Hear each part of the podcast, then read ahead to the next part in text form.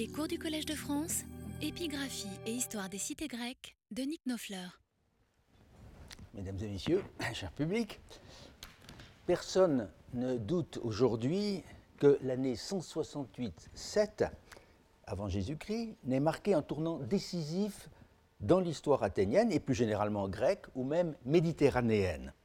Polybe, déjà, on le sait, eut pour première ambition de faire voir comment la République romaine, en l'espace de moins de 53 ans, ce sont ces termes, de 220 à 167 précisément, avait réussi à s'imposer d'un bout à l'autre de la Méditerranée. Et c'est plus tard seulement euh, qu'il décida de prolonger son enquête et son exposé euh, jusqu'à l'année 146, voire au-delà. Il est donc certain que l'historien achéen prit rapidement la mesure de l'événement que fut la victoire du consul Polémile à Pydna en 168 sur le roi persé de Macédoine, sans parler de l'intervention tranchante de l'émissaire romain dans le conflit syro-égyptien en 169, le fameux cercle euh, de Popilius euh, Laénas que nous évoquions à propos du roi Antiochos IV. Tout prédisposait Polybe à saisir mieux que la plupart de ses contemporains l'importance euh, du tournant de 168-7. Son âge, euh, il atteignait la quarantaine, sa position sociale élevée, son expérience politique et militaire, la rupture que provoqua son départ pour Rome comme otage, enfin surtout le loisir dont il disposa alors pour méditer sur le sens des événements dont il avait été en partie le témoin et dont il pouvait parler avec les acteurs mêmes de la victoire romaine. Chez les Athéniens, la conscience de vivre un moment extraordinaire de leur histoire était sans doute un peu moins vive. C'est que pour eux, la transition s'était faite plus en douceur. La menace que pendant si longtemps la Macédoine avait fait peser sur l'indépendance de leur cité s'était passablement estompée dès euh, le début du IIe siècle, après la crise violente de l'année 200 et la défaite du roi Philippe en 197. Par la suite, ils s'étaient sagement tenus à l'écart du conflit romano-étolien, ils avaient travaillé au rétablissement de la paix entre les belligérants. Plus tard, au lendemain des années où ils avaient accueilli euh, le prince Antiochos de Syrie, il s'était gardé d'un rapprochement trop marqué, à la différence de beaucoup d'autres, euh, avec le séduisant roi persé. Il n'avait pas pris part aux opérations de la troisième guerre de Macédoine, sinon en livrant du blé euh, à l'armée romaine, ce qui certes n'était pas rien, et en autorisant les flottes alliées à stationner au Pirée. Seuls quelques Athéniens à titre individuel, avait combattu directement aux côtés des Romains. Athènes n'en salua pas moins la victoire de Pydna avec beaucoup d'empressement. De cela témoigne un décret euh, trouvé dès le début des fouilles de l'Agora euh, d'Athènes en 1936, maintenant republié sous le numéro 1334, qui date du dernier jour de l'année 169-8, donc des alentours du solstice d'été 168, euh, quelques jours seulement après cette bataille mémorable. Il honore un Athénien, Caliphanès, qui, ayant fait campagne avec les Romains, et deux des frères d'Eumène de Pergame, assista à la victoire romaine en Macédoine, car il était désireux, dit le décret, de se rendre utile à sa patrie Crédimon et auton paraskoiadzain boulomenos. Puis il eut à cœur euh, de venir au plus vite annoncer euh, les bonnes euh, nouvelles, Yemeremata, à ses concitoyens. Ce mérite ne lui valut assurément pas un, une très grande récompense, l'éloge, avec l'octroi d'une couronne de feuillage. Mais à la fin du décret, il est prescrit que la stèle sera exposée sur l'agora à proximité d'une statue portrait par Athènes Eikona, statue dont il aurait été bien intéressant de connaître l'identité. La pierre est hélas, vous le voyez, brisée à cet endroit.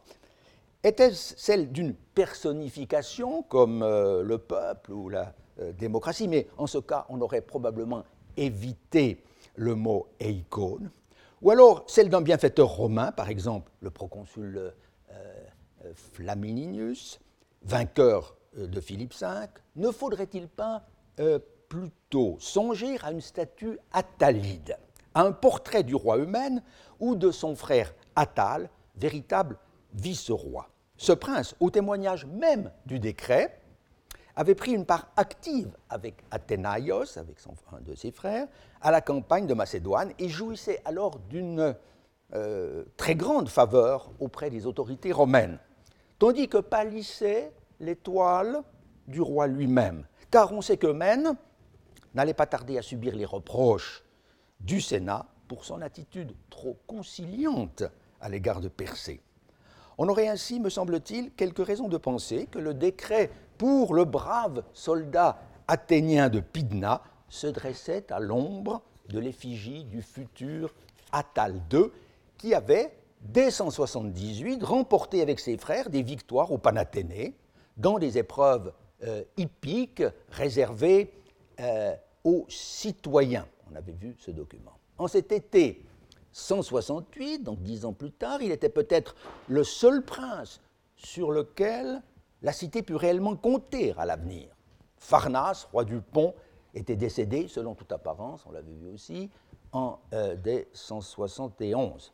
Le jeune Ptolémée VI s'était empêtré dans les affaires de la cour d'Alexandrie. Même Antiochos IV de Syrie, l'Évergète attitré, se trouvait marginalisé à la suite de sa tentative malheureuse contre l'Égypte. Quant à l'infortuné roi Persée, mieux valait ne point en parler, lui qui allait être capturé, emmené à Rome et exécuté. Dans l'immédiat, assurément, cette modification du paysage politique semblait comporter pour les Athéniens bien plus d'avantages que d'inconvénients, puisqu'ils allaient profiter pleinement, cette fois, de la victoire des armées romaines. En effet, alors que d'autres peuples, les monarques, subissaient le contre-coup de la disparition de la monarchie macédonienne, on ne leur imposa à eux absolument rien contre leur gré, puisque presque seuls de tous les alliés de Rome, ils avaient constamment soutenu la cause du vainqueur.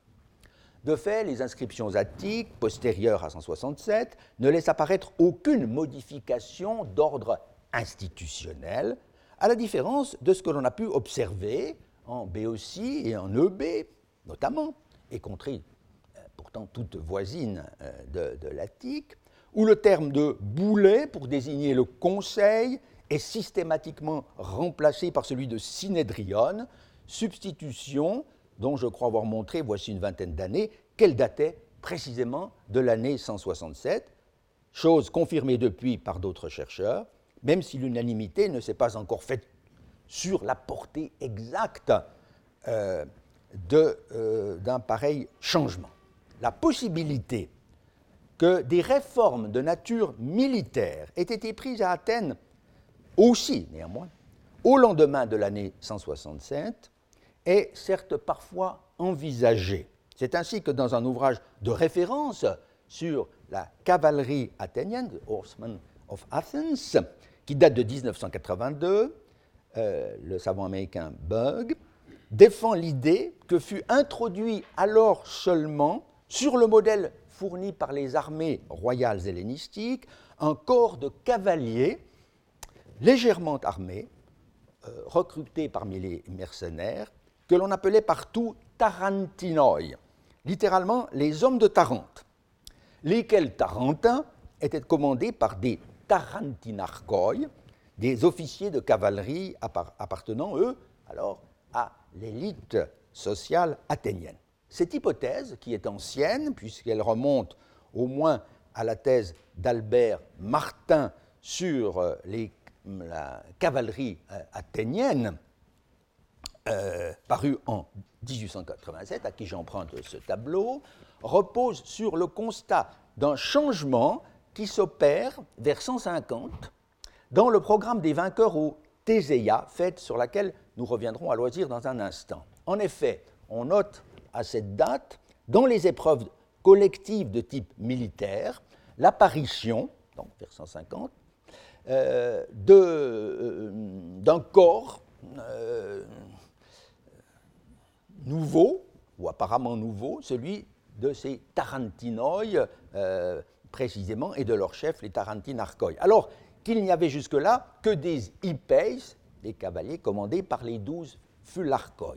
Mais la place prise alors dans le concours par ces Tarentins n'implique pas que la création de ce corps de cavalerie soit en elle-même une nouveauté. De fait, la publication en 1996, euh, un siècle après la thèse de Martin, d'un décret émanant de Tarantinoi, approuvait l'existence à Athènes de ces cavaliers légèrement armés dès le début du IIIe siècle, euh, puisque c'est d'eux que émane ce décret. C'est donc un nouvel exemple euh, du risque d'erreur que comporte tout raisonnement à silencio.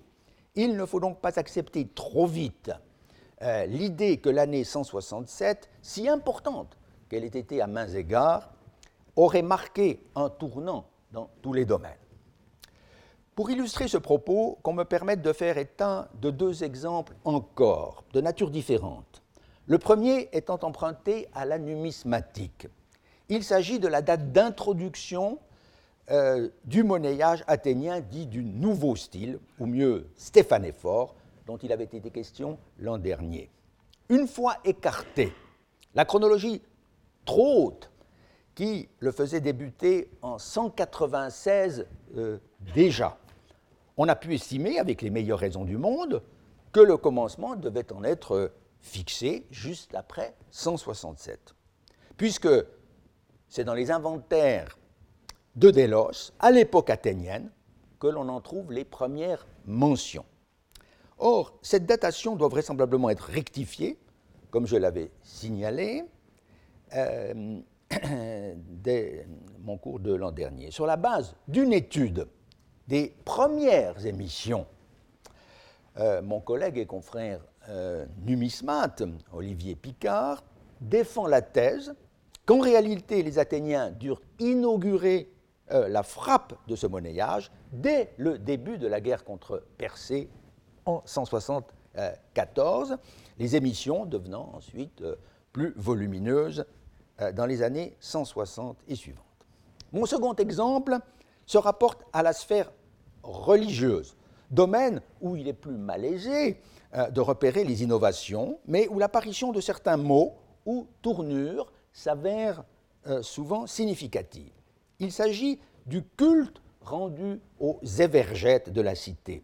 Un beau décret athénien euh, trouvé à Délos et publié avec un peu de retard en 1997 honore un notable, Pausanias du dème de Mélité, au sortir de sa charge de gymnasiarque en l'an 157-6. Or, au nombre de ses mérites est signalé euh, le soin avec euh, lequel il a accompli les sacrifices prescrits tant pour les évergètes que pour les dieux. Vous le voyez, une 15 et suivante, euh, tois theois, kai tois. L'expression était certes attestée à Athènes, puis, puis aussi ailleurs, mais pas avant euh, la fin du IIe siècle. Fallait-il y voir un emprunt des Athéniens de Délos à un usage local, remontant à l'époque de l'indépendance de l'île, qui n'aurait pénétré à Athènes qu'après 167 Dans un article paru en 2009, dans un recueil collectif sur le gymnase hellénistique, notre collègue québécois Léopold Mijotte est revenu sur cette mention précoce euh, du culte des évergètes. Il a montré que son institution devait en réalité être une innovation proprement athénienne, importée à Délos par les colons en même temps qu'ils s'installaient dans l'île en 167. Cela implique qu'à Athènes, certains grands évergètes recevaient dès alors des honneurs cultuels. Mais aucun document du IIIe siècle ne parle globalement des Zévergètes, ainsi associés au théoi.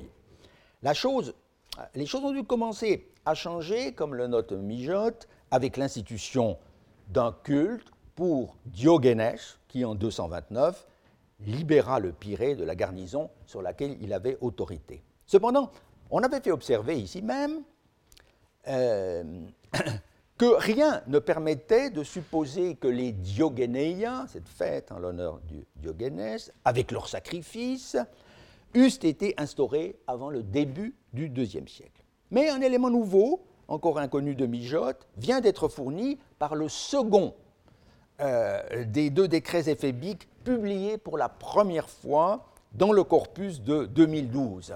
C'est le décret de l'année 176 5, numéro 1313. Car on y trouve pour la, euh, pour la première fois une attestation de l'expression apparue dans le décret athénien de Délos. Alors déjà, en 175, les éphèbes eurent à sacrifier tois theos, kaitois euergetais, akoluthos, tois nomois, kaitois tudemu, c'est fils massi. Autrement dit, le peuple athénien avait dû prendre des dispositions vers 180 ou plus tard, pour que le culte des grands bienfaiteurs, entré en quelque sorte dans le panthéon euh, de, euh, la, de, la, cité, euh, fut célébré par les jeunes gens au cours de leur année éphébique. Cette innovation ne saurait donc en aucun cas être mise en relation avec la victoire de Pydna en 168. Mais elle n'en est pas moins caractéristique des premiers temps de la conquête romaine. Est-ce à dire que, dans le cas d'Athènes, l'adoption de l'année 167 comme tournant historique serait mal fondée? Il ne faudrait pas aller jusque-là, bien sûr. Les éditeurs du nouveau corpus ont certainement eu raison de l'adopter dans l'économie du fascicule 5, qui, on l'avait constaté, s'arrête avec l'année 168-7. Du point de vue épigraphique, en effet, la césure est incontestable, non pas certes, encore une fois, en raison d'un changement qui affecterait la nature et le type des inscriptions euh, elles-mêmes, car sur ce point, l'évolution a été très progressive, euh, sans euh, à-coup visible, mais à cause d'une extension géographique de la documentation. C'est qu'à partir de ce moment bien précis, l'épigraphie attique n'est plus constituée seulement des inscriptions d'Athènes, mais qu'elle s'enrichit de tous les documents publics qui, à Délos, sont postérieurs à 167, sans parler d'inscriptions provenant euh, d'autres îles revenues ou demeurées alors sous juridiction athénienne, comme Lemnos euh, et Salamine. Il y a donc une raison parfaitement objective d'admettre cette périodisation dont l'usage est du reste généralisé. C'est une toute autre question que de déterminer euh, ce qui a réellement changé, mis à part la création de magistratures spécifiques comme l'épiméléia euh, de Délos, avec ce don fait aux Athéniens par le Sénat de Rome d'une partie au moins de leurs anciennes possessions insulaires. Que cette décision, dans un premier temps, euh, les ait amenés à innover n'est guère douteux, puisqu'ils voyaient s'accroître euh, leurs revenus autant que leurs responsabilités. Mais comment établir l'inventaire des différences entre les années 229-167 et la période suivante? Le domaine agonistique euh, peut euh, fournir, me semble-t-il, matière à quelques réflexions. Le déroulement du concours des Panathénées, sur lequel on est bien informé pour le début du second siècle, servira de point de départ à l'étude d'une autre fête, celle des Théséia, qui tout en étant elle aussi relativement bien documentée, pose des problèmes non encore entièrement résolus. Or, de la compréhension des particularités de ces théséias dépend en partie l'appréciation que les historiens sont enclins à porter aujourd'hui sur toute l'époque qui, pour Athènes et au-delà, s'ouvre en 167. Dans la leçon et le séminaire de la semaine dernière, nous avions vu quel était en gros le programme agonistique de cette fête euh, parmi les plus prestigieuses. Je parle ici des Panathénées. On se souvient que le cœur de la documentation disponible est aujourd'hui constitué de plusieurs catalogues de vainqueurs euh, qui sont gravés côte à côte sur deux blocs autrefois jointifs. À gauche, une pierre connue depuis longtemps, à droite, une inscription rendue publique en 1991 seulement, au total six listes, dont cinq sont plus ou moins bien conservées. Compte tenu du rythme euh, ou disons mieux quadriennal, de la fête, cette série compacte doit couvrir un laps de temps de 20 ans, allant, comme les éditeurs l'ont euh, fort bien établi, de 182, vous le voyez, à 162 avant Jésus-Christ. Dès lors, il devrait être possible, l'occasion, euh, de détecter les innovations consécutives à la mainmise sur Delos, puisque celle-ci fut précisément réalisée dans cet intervalle. Albert Martin, déjà, avait analysé l'enrichissement progressif du programme hippique, je lui emprunte ce tableau, euh, des Panathénées durant ces années-là. Il avait vu en particulier que la participation des cavaliers en tant que corps constitué à la fois comme hippeis et d'abord comme fularchoi, ou chef des douze escadrons de cavalerie, n'est attesté qu'à partir de la première moitié du deuxième siècle. Il notait qu'avant cette date, euh, et notamment à l'époque de Xénophon euh, et de Démosthène, les cavaliers athéniens étaient certes associés à toutes sortes de processions et de parades, mais qu'il n'y avait pour eux aucune épreuve spécifique dans les concours. Plus précisément, il observait que dans la partie de l'agone réservée aux citoyens, ectone, polytone, un changement s'était produit entre la colonne 2 du catalogue 966, ou mieux 2314, 966 c'était l'ancienne numérotation chez lui, euh, et le catalogue portant chez lui le numéro 968, qui est de 2316, inscription importante dite euh, de Pessonnel, du nom du voyageur euh, Charles de Pessonnel, qui fut seul à copier chez un Turc d'Athènes, ce qui même pour l'époque manquait un peu de précision, euh, cette inscription destinée ensuite à disparaître. Or, on y voyait gravé parmi les vainqueurs le nom du roi euh, d'Égypte, Ptolémée VI, dit au presbytéros.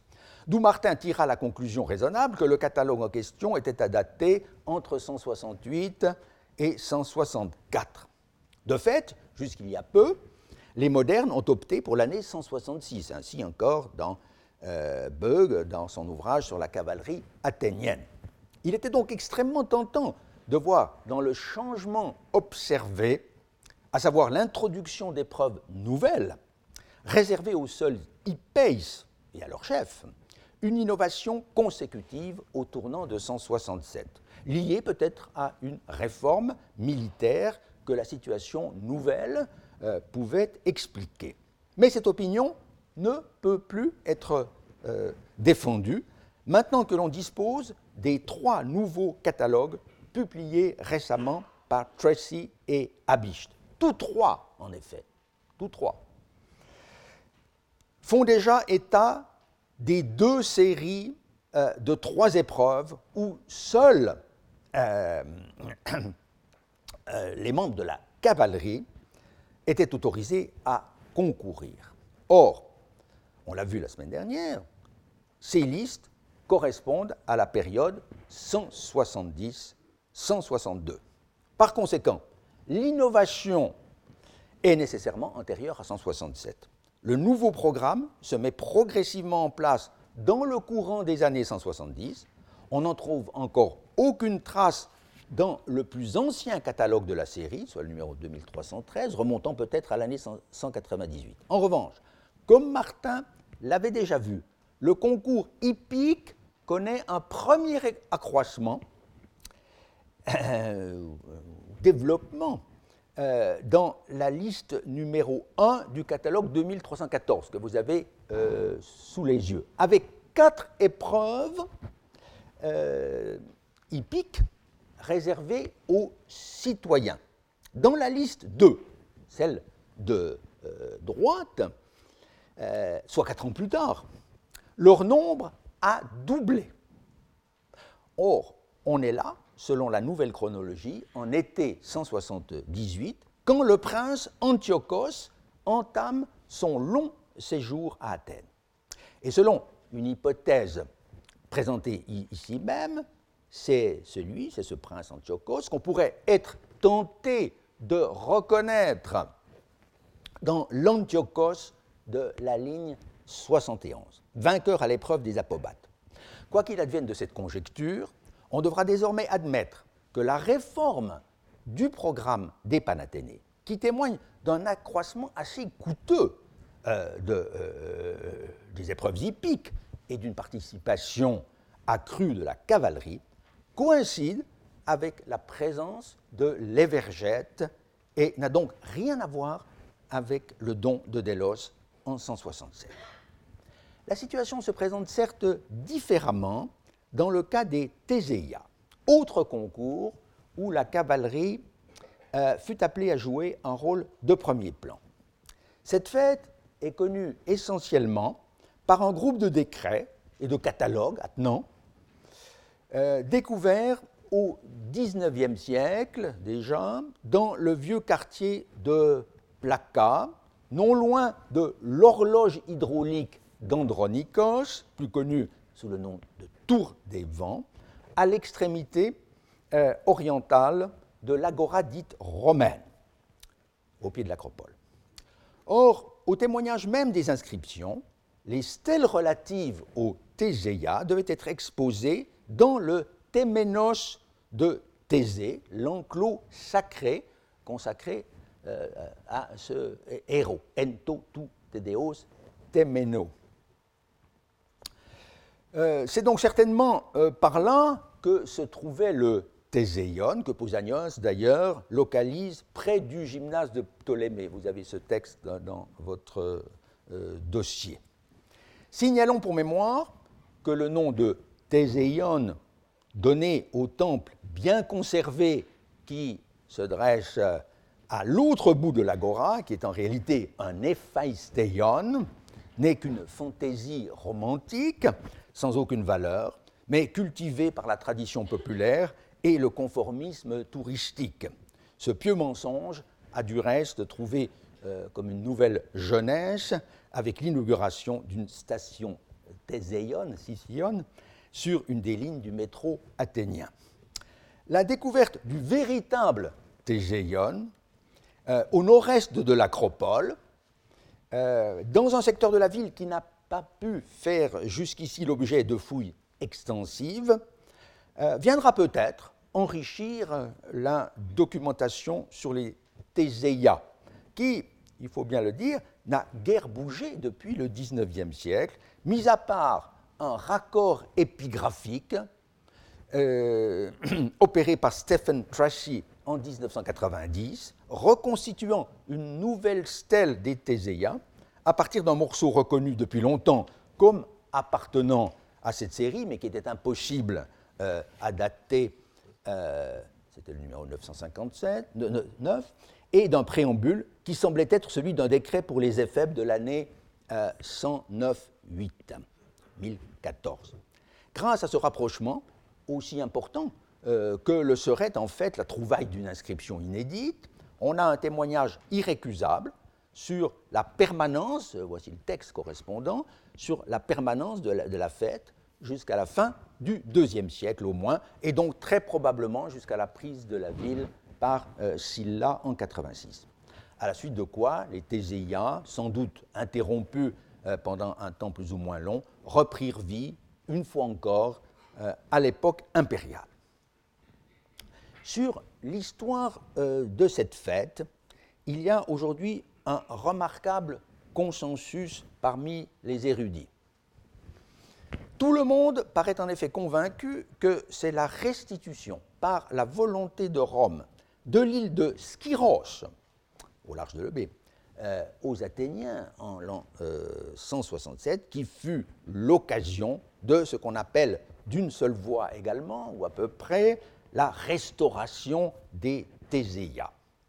Point de départ de ce qu'une jeune historienne française, Madame Nadine Déour, propose avec conviction de désigner comme l'été indien des cultes civiques. Je reviendrai en fin de leçon euh, sur la pertinence de cette appellation et sur la thèse en général, ou du moins son volet athénien. Voyons d'abord ce qu'il en est de cette fameuse restitution de Skyros. On constate en fait qu'elle n'est attestée que bien indirectement et pour une date indéterminée. En effet, Polybe, qui s'est arrêté assez euh, longuement sur la manière dont les Athéniens parvinrent à obtenir, en même temps que la ville béotienne d'Aliarta, les îles de Délos et de Lemnos, pour la possession desquelles euh, ils avaient des droits à faire valoir, ne souffle le mot de Skyros, pas plus que d'Imbros, deux îles souvent euh, associées à Lemnos au IVe siècle. On pense pouvoir déduire cette restitution en 167 du fait que de la trouvaille à Skyros même d'un décret athénien émanant de vers, la, vers la fin du IIe siècle. Inscription 666 euh, du recueil des inscriptions de, la, euh, de l'Égée septentrionale. Inscription qui reste isolée et qui pourrait être une pierre errante. L'événement n'a donc, en tout cas, laissé aucun souvenir dans l'historiographie antique.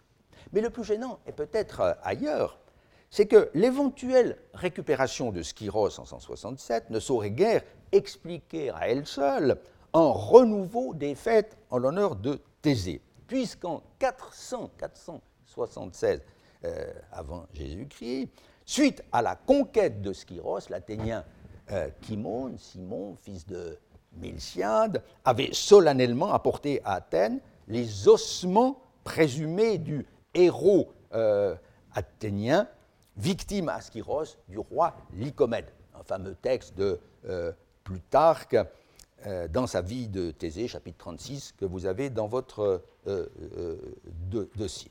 Plutarque explique effectivement que c'est cela qui amena les Athéniens à consacrer un héroon de Thésée, un Théséion, au cœur de leur ville et à instaurer des Théséias, dont l'existence à l'époque classique est assurée par quelques mentions épigraphiques aux alentours de 330. Ce retour des ossements de Thésée fut donc le point de départ d'un culte civique pour ce héros, à la fois célèbre et mal aimé, écarté en tout cas du cercle des dix héros éponymes que le réformateur Clisthène avait sélectionné avec la bénédiction euh, de l'oracle de Delphes quelques décennies plus tôt, en y faisant entrer de manière un peu paradoxale le père de Thésée, Égée, et l'un de ses fils, Hippotone, euh, au dépens du héros fondateur lui-même. De sorte qu'Athènes eut une tribu Aigéis et une tribu Hippotontis, mais point de tribu Théséis, sinon de manière non officielle et épisodique à l'époque de Kimon précisément, comme l'avait fait, fait, voir euh, Pierre Vidal-Naquet en étudiant un célèbre euh, monument athénien de Delphes. Dès lors, on voit mal pourquoi une nouvelle phase d'occupation de Skyros par Athènes après 167 aurait dû susciter pour Thésée, définitivement réinstallé en Attique depuis trois siècles, la subite ferveur qu'imaginent les historiens. En réalité, s'il faut chercher une raison précise à ce renouveau du culte dans les années 160, la même mise athénienne sur Délos suffit largement à la fournir. Cette île n'occupe-t-elle pas une place centrale dans le mythe de Thésée, avec la fameuse danse de la grue, Géranos, qui comme le rappelle Plutarque, justement, chapitre 21, célébrait le retour du héros depuis la Crète, entouré des jeunes gens qui illustrent ce fameux vase euh, François. Euh, ces jeunes gens euh, que la tradition appelle eiteoi, on reviendra sur le sens de ce vieux mot qu'il avait, ces jeunes gens qu'il avait donc arrachés aux appétits du Minotaure. Tel est le mythe que l'on ravivait chaque année en envoyant à Délos, note l'auteur de l'Athénaïon Politeia, euh, au chapitre 56.4, un archithéoros chargé de l'entretien du vieux navire à 30 rames, la triacontor, pas une trière, euh, qui conduit les jeunes gens, qualifiés ici encore de ei C'est ce qu'a montré euh, tout récemment Madame Véronique Chankowski dans sa, thèse, sur Athènes et Délos, en rapportant cette indication au Théséia et non pas au Délia, comme tout le monde l'avait fait euh, jusque-là. De fait, il y a euh, vers 330, justement, on l'avait noté, des mentions épigraphiques de cette fête des Théséia. Et c'est pour euh, la vieille Triacontor que les Athéniens pourraient bien avoir construit à Délos euh, et entretenu euh,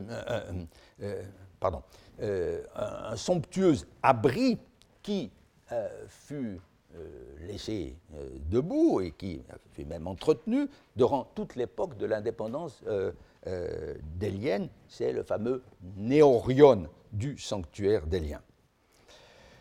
la preuve que les liens de Thésée, héros athénien par excellence, avec Délos, restait toujours très vivace quand Athènes put remettre la main sur l'île Sainte, c'est qu'il existait précisément à Délos, après 167, une fête des Théséia, attestée par diverses inscriptions que je ne montre pas ici. J'ajoute un élément supplémentaire. C'est qu'au nombre des générosités du roi Antiochos IV, Polybe mettait juste après l'Olympieion d'Athènes, les statues élevées par ce roi autour de l'hôtel de Délos. C'est le chapitre, euh, livre 26, 11 chez lui, ton periton endelo bomon andrianton. Or, cet hôtel, euh, à n'en pas douter, était le célèbre hôtel de Corne, Kératinos, Bomos ou Kératone, aujourd'hui sûrement localisé à proximité d'un pilier euh, du roi Antiochos III. N'est-il pas clair dès lors que c'est pour les Athéniens que son fils Antiochos a voulu, après 167, orner de statues, sans doute de Thésée et de ses compagnons, l'autel autour duquel on dansait la Géranos. Pour expliquer le renouveau des Théséias à Athènes, le détour par Skyros est donc parfaitement inutile. Mais voyons maintenant ce qu'étaient ces euh, athéniens et pourquoi l'on estime qu'il s'agit, après 167, d'une restauration n'ayant plus grand-chose à voir euh, avec la fête telle qu'on la célébrait antérieurement, et dont on ne sait rien il est incontestable que les décrets conservés forment un dossier épigraphique assez ramassé dans le temps, à partir des années 160. La plus ancienne de ces inscriptions, euh, qui se trouve être aussi l'une des mieux conservées, IG de 2 956, euh, une stèle imposante de 2 mètres de, haut, 50 cm de large, honore l'agonothète des Théséiens, élu pour l'année où Aristolas était archonte, euh, ce qui a permis, depuis longtemps d'ailleurs, de la dater de l'année 161-0. Cette chronologie, notons-le au passage, est en parfaite harmonie avec ce que l'on sait par ailleurs de la carrière du personnage ainsi récompensé, Nicogénès, fils de Nicône, du dème des Philaidae, un des principaux notables de l'époque, élu hipparque en 157, Hiéro vers 150. Son nom figure avec ceux de ses deux fils en tête d'une liste de donateurs datables de cette même époque. Les nouveaux catalogues des Panathénées l'ont fait apparaître encore en tant que... Euh, pardon, je suis allé trop vite, je pense.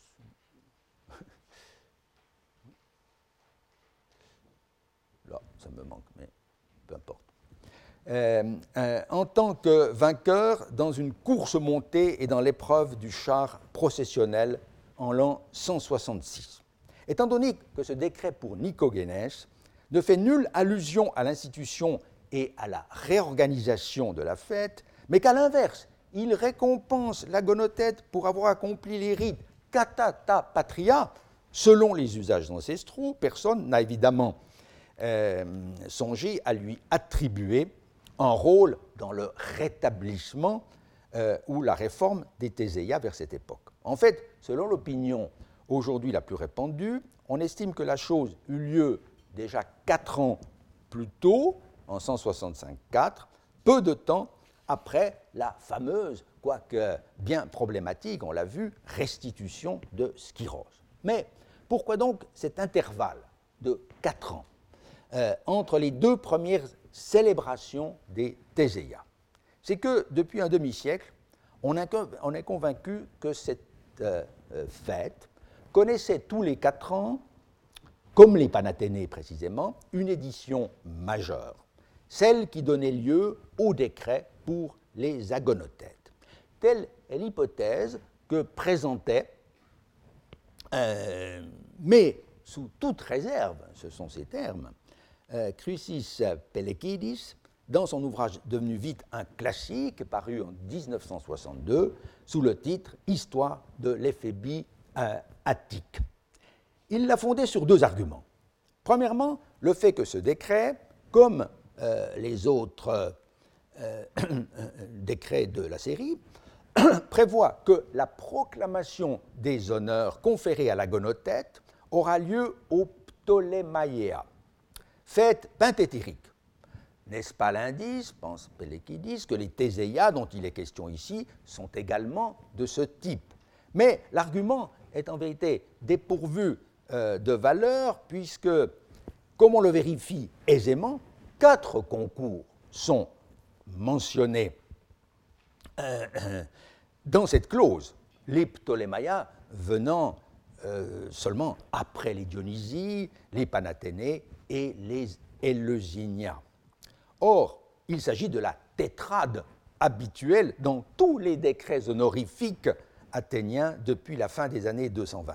On ne peut donc absolument rien tirer de cette clause pour déterminer la périodicité des Théséias. L'autre argument de Pelekidis peut sembler de prime abord plus solide. L'épigraphiste grec observait en effet que les décrets conservés se répartissent apparemment selon un rythme quadriennal. 161-0 pour le premier, 157-6 pour le second, 153-2 pour le troisième. Mais il faut bien voir que ces dates ne sont pas toutes également euh, euh, euh, assurées. La date notamment de l'archonte Phaedrias, euh, qui date le catalogue numéro 958, est disputé. Certains préfèrent le placer quatre ans plus tard, en 149-8. En fait, il pourrait même remonter à, 154-3, d'après ce tableau emprunté à Habicht. Le risque est grand, par conséquent, de faire de la prétendue périodicité quadriennale des Théséias un critère déterminant pour la datation de ces archontes. De fait, en 1999, un chercheur anglo-saxon a essayé de montrer, en étudiant de plus près le déroulement du concours et l'âge euh, des concurrents, que les Théséias étaient bien plutôt une fête triétérique, célébrée tous les deux ans, comme euh, les concours de l'isthme ou les concours de Némée. Mais cette théorie doit, me semble-t-il, inspirer beaucoup de méfiance, puisqu'elle ne peut s'appuyer sur aucun parallèle athénien. Personnellement, je pense qu'il convient d'en revenir sagement à l'opinion qui était d'emblée la plus naturelle, à savoir que l'on a affaire à un concours annuel. C'est euh, euh, l'opinion qu'avait adoptée euh, son discussion Ferguson dans son Hellenistic Athens, qui rangeait le concours au nombre des fêtes athéniennes de caractère local, parochial festivals, attirant dès lors fort peu d'étrangers. Pélékidis lui-même, d'ailleurs, est bien obligé d'admettre l'existence d'une célébration annuelle des Théséiens, puisqu'à partir du dernier quart du IIe siècle, tous les décrets éphébiques signalent la participation des éphèbes, euh, c'est très petit, excusez-moi, l'inscription est longue, euh, euh, à la parade armée, à l'Apodeisis Enoplois, organisée lors de cette fête. Ici, nous sommes en l'an 122 Il lui fallait dès lors introduire une distinction dont on n'a aucune euh, aucun indice dans nos documents entre de grands et de petits théséias. L'hypothèse paraît d'autant plus arbitraire que les règles et coutumes générales de l'agonistique grecque interdisent de ranger les théséias, quelle que fût leur périodicité, au nombre des concours panhelléniques dans le sens strict du terme, c'est-à-dire reconnus par l'ensemble de la communauté des Hélènes. Aucune mention, à ma connaissance, n'est faite de ce concours gymnique et hippique euh, en dehors euh, d'Athènes, ce qui serait euh, bien étrange. À une époque qui a vu fleurir précisément les palmarès épigraphiques, notamment athlétiques, où tel vainqueur, athlète, énumère avec complaisance ses victoires dans tous les grands concours, anciens ou récents, comme ce Ménodoros athénien, pourtant, euh, qui exhibait à Athènes même et dans la Délos colonie athénienne la suite de ses victoires dans toute la vieille Grèce, et cela vers 120 euh, avant euh, Jésus-Christ, quand la fête des Théséias était à coup sûr célébrée. De fait, on cherche en vain au Théséias, dans la fête même, euh, la, participation d'un athlète de réputation internationale. Quel contraste à cet égard avec les catalogues des grandes panathénées où nous avons pu lire le nom du célèbre pancratiaste béotien Acastidas de Thèbes, qui était connu de Polybe lui-même, catalogue où figurent des athlètes venus d'Asie mineure, de plus loin encore, et où triomphent des Athéniens dont la gloire est telle qu'on les envoie plus tard comme ambassadeur civil ou sacré auprès des rois eux-mêmes, tel le pancratiaste Callias, fils de Sostratos, euh, que l'on voit dans un catalogue des, euh, Panathénées, qui, en 169, est chargé d'annoncer cette fête à Alexandrie auprès du roi Ptolémée VI, et qui, chose intéressante, non encore euh, connu de Pellékidis, deviendra cosmète des Éphèbes en 159 environ. Ce qui a pu tromper sur le rang des Théséias, dans la hiérarchie des concours hellénistiques, ce sont justement quelques points communs avec les Panathénées sur le plan du programme euh, des épreuves. Dans sa belle étude de 1996 sur Thésée et l'imaginaire euh, athénien, l'helléniste et sémiologue Claude Calame, certainement plus à l'aise dans l'interprétation des traditions mythographiques que dans le domaine, euh, relevant euh, plutôt de l'épigraphie attique, a rapidement énuméré, après d'autres, les phases principales de ce concours, dont le caractère atypique, écrit-il, le dispensera de suivre dans tous les détails un déroulement largement connu en Grèce par toute une série de jeux euh, du même genre. Fin de la citation. Notre euh, collègue considère ainsi ce concours comme relativement peu intéressant au regard du culte de Thésée, atypique, euh, dans la mesure où tous les éléments qui le constituent seraient attestés par ailleurs dans l'agonistique grecque. Cela est vrai en partie, mais ce qui fait l'originalité des Théséias et leur intérêt pour l'historien des institutions, c'est précisément ce caractère composite qui n'a son équivalent nulle part ailleurs, si je vois bien. Rappelons tout d'abord le lien spécifique, absolument incontestable, entre le programme des Panathénées et celui des Théséia, tel qu'il nous est connu par une série de catalogues euh, que nous examinerons tout à l'heure en séance de séminaire. Ce sont les six épreuves hippiques réservées aux seuls cavaliers, les trois premières pour euh, les simples hippeis et euh, les, non, pour les commandants d'abord, naturellement, les fularques, et les trois derniers pour les simples hippeis.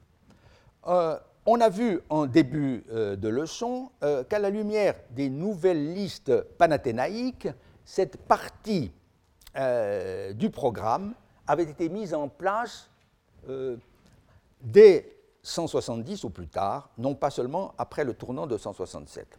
L'opinion qui prévaut aujourd'hui pour ce qui est des Théséiens, c'est que l'adoption de cette innovation empruntée au Panathénées se produisit au moment même de la création ou de la recréation du concours euh, en 165, puisque, encore une fois, telle est la date la plus couramment admise pour la refonte complète, pense-t-on, de cette fête.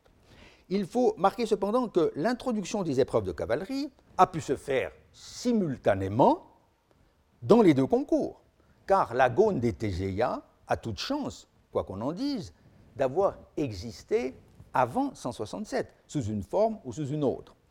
L'absence de toute mention des Tégéa dans les décrets éphébiques antérieurs à cette date n'a guère de signification, étant donné que l'on observe euh, une tendance générale à expliciter davantage, au fur et à mesure des années, euh, l'activité religieuse des éphèbes. La seule chose qui en réalité soit très probablement nouvelle jusqu'à preuve du contraire, c'est que l'on ait jugé utile à un moment donné de faire graver la liste des vainqueurs euh, dans un concours annuel. Somme toute, secondaire ce concours. Or, il y a un lien manifeste entre la gravure de ces catalogues et la générosité des agonothètes, dont on dit expressément qu'entre autres dépenses assumées et qui sont assez considérables et qui sont indiquées, euh, ectone idione, ils ont consacré dans le Téménos de Thésée une stèle où ils ont fait graver les noms des vainqueurs. Vous voyez à la ligne 16 euh, suivante, Aneteken, Decai stellen, ehen, anegrapse tous santas. La confection de la stèle est donc un aspect essentiel de leur évergétisme, peut-on dire. Autrement dit, ce qui a changé après 167, ce n'est pas la piété des Athéniens, ce n'est pas non plus le soin qu'ils prennent à la formation des éphèbes, car bien des décrets antérieurs à ce tournant mettent aujourd'hui cela en pleine lumière. Ce qui a changé de manière assez notable, ce sont les ressources d'un nombre significatif d'entre eux. Il y a un enrichissement rapide d'une certaine bourgeoisie athénienne, active, qui tire le meilleur parti des nouvelles conditions politiques et économiques engendrées par l'acquisition de euh, Délos et la gestion de son emporium. Mais revenons pour finir à ce programme très particulier des bien curieux mélange d'épreuves générales, d'épreuves militaires et d'épreuves éphébiques. Les catalogues s'ouvrent en effet de la manière la plus banale qu'il soit, euh, par la mention du concours euh, des trompettes, salpinctas, et des héros kerukas. Il s'agit d'une partie ouverte euh, aux concurrents de toute origine, comme le prouve l'emploi très euh, caractéristique de l'ethnique. Mais les vainqueurs sont l'un et l'autre Athénaïoi, ce qui montre d'emblée le faible rayonnement euh, des Théséia en dehors d'Athènes. Puis viennent aussitôt des épreuves qui sont étrangères aux concours athlétiques internationaux, de quelque rang qu'ils soient, puisqu'elles ont un caractère collectif et civique. Les vainqueurs proclamés sont des fulai, des tribus, ou mieux des unités militaires constituées chacune de soldats d'élite d'abord, des épilectoi, sous le commandement d'un taxiarchos. On fait concourir à part des troupes de soldats non athéniens, oi entois et nesi. Euh, ce sont des contingents, des tagmata, euh, commandés par des chefs manifestement étrangers eux aussi, et l'on fait encore la même chose pour les unités de cavaliers, ectone, hypéone, commandées, euh, elles, par des philarques, évidemment, athéniens. Ce que ces diverses épreuves entendent récompenser par des prix, des atlas, que la gonotette a pris soin de préparer au témoignage des décrets eux-mêmes, c'est d'une part l'œil au plia, le bon maniement des armes, d'autre part la prestance virile, andria. Le concours est donc ici clairement militaire, mais il paraît néanmoins fortement associé à la vie du gymnase, qui est fondamentalement un lieu d'entraînement au métier des armes. Ce qui euh, manifeste ce lien, c'est le fait que viennent ensuite des épreuves de course au flambeau, des lampades, euh, sont partie de, gauche, euh, qui sont au cœur de la fête et concernent cette fois les jeunes gens, groupés à la fois selon l'âge et selon leur terrain d'exercice ou leur école, si vous voulez. Les paides d'abord, catégorie où les vainqueurs viennent d'une certaine palestre, par exemple, sous la conduite d'un lampadarque, un chef de, la euh, course, euh, qui n'est autre, en l'occurrence, que l'agonothète lui-même. Il y a une participation très forte de, l'agonothète. Puis, dans la catégorie des éphèbes, euh, la catégorie des tous éphébous, qui vient ensuite, après les, les, les païdas, les vainqueurs sont des euh, éphèbes qui viennent de quitter leur, euh, qui viennent de quitter leur, euh, l'année éphébique. puis enfin, dans la catégorie des néaniskoi, des jeunes jeunes un peu plus âgés, ceux qui viennent du lycée. Alors seulement viennent les épreuves individuelles, qui semblent rapprocher les Théséias d'un concours athlétique habituel, ouvert à tous selon les catégories d'âge admises, si vous voulez, à euh, l'échelon euh, international. Mais en réalité, les choses sont beaucoup plus euh, compliquées encore. Seules quelques épreuves obéissent aux règles communes, avec une participation libre, ainsi pour les Andrés, les hommes faits, qui sont cependant encore ici tous des Athéniens. dans la plupart des épreuves, réservées aux Païdes, sont introduites en effet des classes d'âge inconnues ailleurs, tes protes elikias, de la première, du premier âge, tes deuteras, tes trites elikias, dont la détermination a mis la sagacité des érudits à dure épreuve. La bonne explication me paraît avoir été donnée récemment par M. Chankowski euh, dans sa thèse sur les phébies. Ce sont des répartitions de circonstances euh, au vu du développement physique des concurrents. Resterait à trouver ce qui fait l'unité d'un concours qui donne l'impression d'être bien euh, disparate, mêlant des épreuves individuelles et collectives, militaires et gymniques, locales et internationales. Je croirais volontiers, à titre d'hypothèse, que tous les participants, officiers et lampadarques euh, mis à part, et encore, euh, il faudrait vérifier dans chaque cas, étaient à l'image des jeunes gens, des jeunes gens emmenés par Thésée, les fameuses eitheoi du mythe, qui, selon la définition de ce vocable homérique, indo-européen très ancien, sont non mariés. On dira qu'il y a des Andrés parmi eux, certes, mais on entrait, euh, euh, dès l'âge de 20 ans euh, dans cette catégorie agonistique, alors que le mariage en Grèce était bien souvent plus tardif pour les garçons, guère avant la trentaine. S'il y avait du vrai dans cette tentative d'explication, cela aurait l'intérêt de montrer le caractère très traditionnel du concours. Et c'est pourquoi je suis peu enclin à croire euh, que l'on ait innové beaucoup, en dépit de l'apparence, en 167. Mais telle n'est pas l'opinion, je conclus, mais telle n'est pas l'opinion commune. Tout au contraire, on l'a laissé entendre dans une thèse parue en 2011 et qui n'est pas sans mérite, je tiens à le dire, ne serait-ce que par l'abondante collection de textes réédités et euh, traduits avec soin, Madame Nadine Dehourt, euh, mais les Théséias au premier rang des fêtes dont la restauration savamment orchestrée marquerait le début de ce qu'elle dénomme l'été indien des cultes civiques. Ce titre un peu énigmatique, quand du moins on le cite indépendamment de son sous-titre un peu plus explicite, je dois confesser qu'il m'irrite passablement. Car enfin, cette expression américaine d'été indien, l'été des Indiens ou même des sauvages au Canada, a-t-elle beaucoup de sens appliqué au monde méditerranéen, et plus particulièrement grec?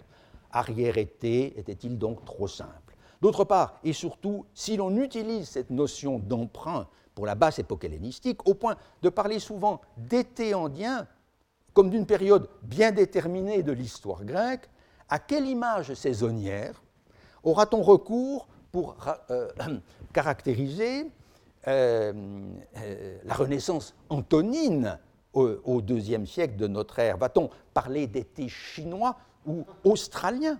Je note en tout cas que l'auteur de Religion in Hellenistic Athens, Michelson, à qui Madame Deo emprunte l'expression d'été indien, en a fait un usage nettement plus restrictif, l'appliquant seulement aux dernières décennies du IIe siècle, quand le même esprit de restauration des vieux cultes civiques se manifeste un peu partout dans le monde grec. L'historienne française prétend au contraire démontrer euh, qu'Athènes fut l'initiatrice de ce mouvement dès 167 et qu'il y aurait eu alors une nouvelle éphébie, dit-elle explicitement davantage orienté vers la célébration des fêtes traditionnelles, ce qui est une contre-vérité formellement démentie par les nouveaux décrets. En réalité, il n'y a aucun tournant religieux à cette euh, date, sinon peut-être à Délos, mais il est bien excessif d'écrire que la religion civique instaurée dans cette île par les Athéniens est une coquille vide. L'exemple même des Théséias est là pour montrer qu'il euh, n'y avait pas seulement euh, artifice politique dans la volonté de restaurer à Délos un culte encore chanté par Callimaque dans son hymne des liens, et qui, à Athènes, n'avait sans doute jamais cessé d'être célébré, qu'en vers 160, de riches agonothètes prirent le parti de faire graver à leurs frais les noms des vainqueurs à ce concours, de toute la jeunesse dorée, de tous les païdes et Néaniskoi, encore non marié, Eiteoi, éternel compagnon de Thésée, l'ami et le sauveur des jeunes gens. Je vous remercie. Retrouvez tous les contenus du Collège de France sur www.colège-2-france.fr.